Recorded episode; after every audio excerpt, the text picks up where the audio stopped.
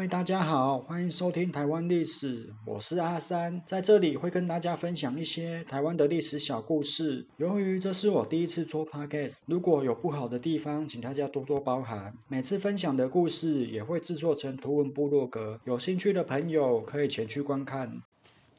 我们今天来跟大家讲讲发生在一九零六年明治三十九年的嘉义梅山大地震。在讲这个之前，我们先来了解一下台湾从什么时候开始测量地震的。从荷兰时期一直到清朝时期，都有许多关关于地震的记载，不过都只是文字上的记录，没有很明确的震央跟震度。一直到了一八九六年，明治三十九年，日本人发现台湾没有测量地震的仪器，于是引进了葛瑞米尔式地。测震仪，并在各大城市设立测震所。自此之后，台湾的地震研究也就迈入了新的阶段，不再只是文字上的记录。再来，我们说一下一九零六年明治三十九年的地震。之前，我们先来说发生在一九零四年明治三十七年云林斗六地震。一九零四年十一月六号凌晨四点二十五分。当时突然地动天摇，惊醒了许多人。这个地震的震度只有七公里，规模六点一，可是对云林嘉义地区的房屋造成了严重的损坏，也导致了一百四十五人死亡，一百五十八人受伤。斗六地震所造成的损坏还没修复的时候，在两年之后，一九零六年明治三十九年三月十七号早上的四。六点四十三分，在大家正准备出门工作之际，在嘉义、民雄、陈厝寮及梅山断层发生了错动，造成了规模七点一的强烈地震。这是台湾有记录以来第四场的地震，至少有一千两百五十八人死亡。地震的深度只有六公里，与斗六地震一样，都是属于浅层地震。嘉义民雄车站的铁轨因为地震造成了严重弯曲变形，嘉义新港一带造成了地裂及喷砂的现象，更不用说居民的房屋了，不是全倒就是变成了围楼。当时居民的房屋大多是用土角错或主管错，基本上非常的不耐震。据统计，光是现今嘉义民雄新港。大林、梅山这些地区的房屋损毁就高达了七十五趴。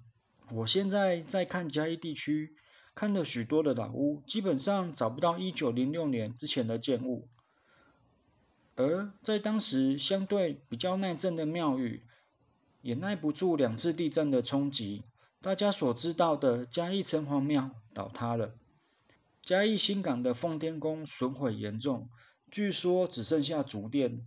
而已。我从嘉义气象局保存的地震后照片比对斗六跟梅山地震时，发现现今嘉义民雄的庆成宫，也就是妈祖庙，在斗六地震的时候，屋顶上的装饰物已经全部掉落了；到了梅山地震的时候，全倒。而倒塌的庙宇大多在一九一零年至一九二零年之间重建了。也造就了嘉义交子陶与剪年文化的发展。这个我们之后再来跟大家说一下这段历史。不过这次的地震也并非全部坏事。有人在分析死亡跟受伤性别的时候，发现女生比男生多，于是就有人研判，这跟女性裹小脚是有关系了。因为女性裹小脚之后，她的跑没办法跑步，只能慢慢的走路，所以地震来的时候没办法及时的逃生。此次地震之后，也顺势推动了女性解缠足的运动。大家对于刚出生的婴儿就不会去给他裹小脚了。此次地震之后，日本政府也对台湾的建筑耐震方面进行了检讨。一九零七年，也就是明治四十年的时候，当时的台湾总督府。公布了台湾家屋建筑规则施行细则，取消了土角及混合砖石的方式。这是台湾首次将耐震的观念纳入法令体系之中。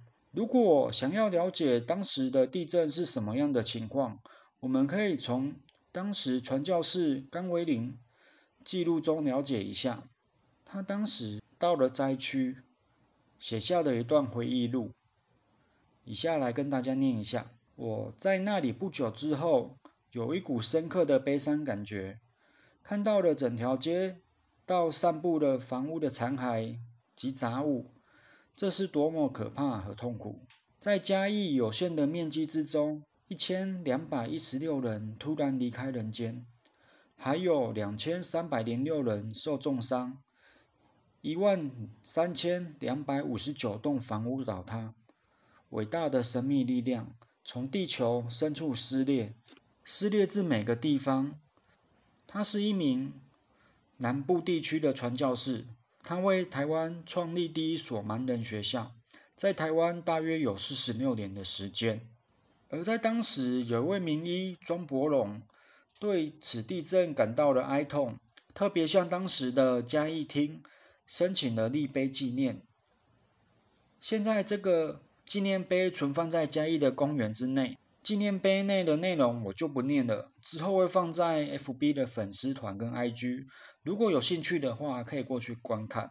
或许大家对眉山地震可以说完全没有印象，不过地震总是来的出其不意，在大家大家在家里还是要准备好地震包，地震来的时候也不要慌乱，要躲在安全的地方等待救援。